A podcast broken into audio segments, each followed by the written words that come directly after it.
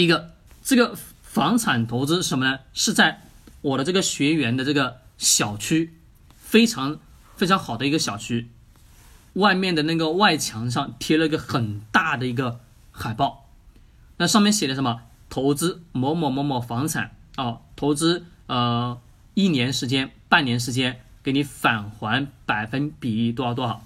投资三十万啊，给你达到年息百分之一十五。各位，年息百分之一十五，也就是说你的利润百分之一十五，三十万，各位百分之一十五是多少？你们自己算，一年下来，对，还有他的他的这个，我就是我的这个学员的啊，我的这个学员的，他对面。他对面住的那一家，也就是什么，跟他是邻居。那一家呢，呃，那个大姐跟他说，他投资了七十万。各位，投资了是七十万。他当时他在跟我讲这个项目的时候，他给我发了一张图片。这个图片当中就写的什么，在一个时候，他跟我说是在一个小的交流群内，就是一个微信群。这个微信群里面是干嘛的？那个就是关于这个房子啊进行投资的一个群。啊，里面这个群主以及这个什么房地产开发商在跟他说了一个事情，说我们呃房子目前开发遇见了什么这个资金困难的问题啊，嗯，目前什么向老百姓进行公开什么啊，咱们啊筹集一下资金，把这个房子建成以后卖给别人了，我们什么把钱返给大家，当时是这么去说的。好，还发了一张图，这个图上写的是什么？就是啊投入百分之啊投入三十万啊，你的年息是多少？投入呃六十万，你的年息是多少？投入八十万，你的年息又是多少？投入越多，你的年息什么越高？它里面是写一个、两个、三个、四个啊，一个图片下来，底下打了几个非常醒目的大字，是什么呢？是禁止传阅。嗯，就是这个图片，这个图片写的什么？就是只供在群内进行交流，禁止传阅。啊，这个学员呢，刚好真的二零一九年在听我的课程。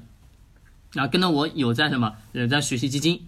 好，呃，他就年底的时候，也是将近也是现在这个年份，就是现在这这个月份，呃，他问我何老师，这个房子能不能投资啊？他说就在我们就在我住的这个这个楼呃不远的地方。我说那个楼你去看了吗？他说他去看了，他说还可以。好，我说他这个图片上写的东西是什么？他告诉我是这个是投资收益啊。我说好。那我就告诉他两个维度去思考。当你各位你们听好，按照这个逻辑去思考，你们面对以后所有的骗局，你都知道背后的基础了，懂吗？第一个，我问他，既然这个房地产开发商对吧，已经是目遇见了资金困难的问题，好，他开始什么啊？向我们这些人去募集资金来开发，把房产开发完成去进行售卖，对吧？这个逻辑是没错，但是各位。这当中错了一个什么东西？错了一个日常的法律常识。大家告诉我，公开个人、个人企业公开向老百姓去募集资金是属于什么东西？非法集资吧？是的，这是第一条，我就直接告诉他非法集资。好，我们再来看第二条。第二条，既然这个开发商遇见了资金困难。他给你的年化收益率百分之一十五、百分之一十二、百分之十，那我们思考一个问题：这个开发商有有地的，对不对？我把这个房子建起来，至少什么？这个房子还在这里，没错吧？是有地的。那各位，这个东西属于什么？属于资产。那我遇见了这些困难，那我是按照正常人的思维逻辑来讲，是不是我应该把这个房子，虽然说没建成，但至少这个房子还在，对不对？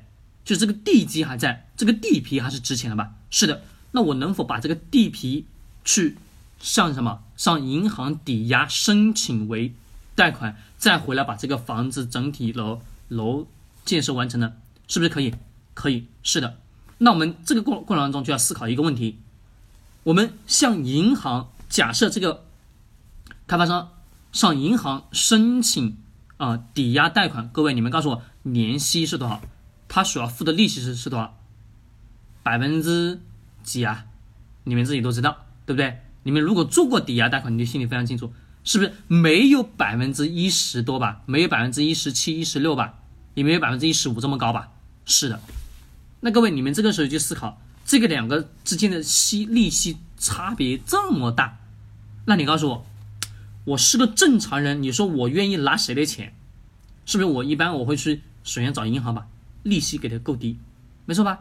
因为我是抵押贷款，我有地皮，有资产，我能什么？我能申请到比较好的贷款。好，我给你的利息什么还要给的很低。那这各位，这个过程当中，也就是说我的逻辑什么是按照正常逻辑走的吧？是的。那你想想，如果他向我们老百姓手上去拿了钱了，假设是拿一千万，这一千万。给每个人什么付息是百分之一十五，我们假设平均不到百分之一十五，好不好？百分之啊，平均百分之一十二，年化收益百分之一十二，你们自己算一下，这个开发商要给这些投资人多少钱？是不是好几百万吧？对的，那你想想，我向银行申请一千万的贷款，你告诉我，我给银行要给多少？是不是要少很多？少一大半吧？是的，那你想这个过程当中。什么逻辑支撑着？大家说是不是不正常的吧？是的，可能讲这个案例大家就非常清楚了。这个投资骗局的背后的基础性的逻辑，就是我们得要去知道这个钱是怎么去赚的。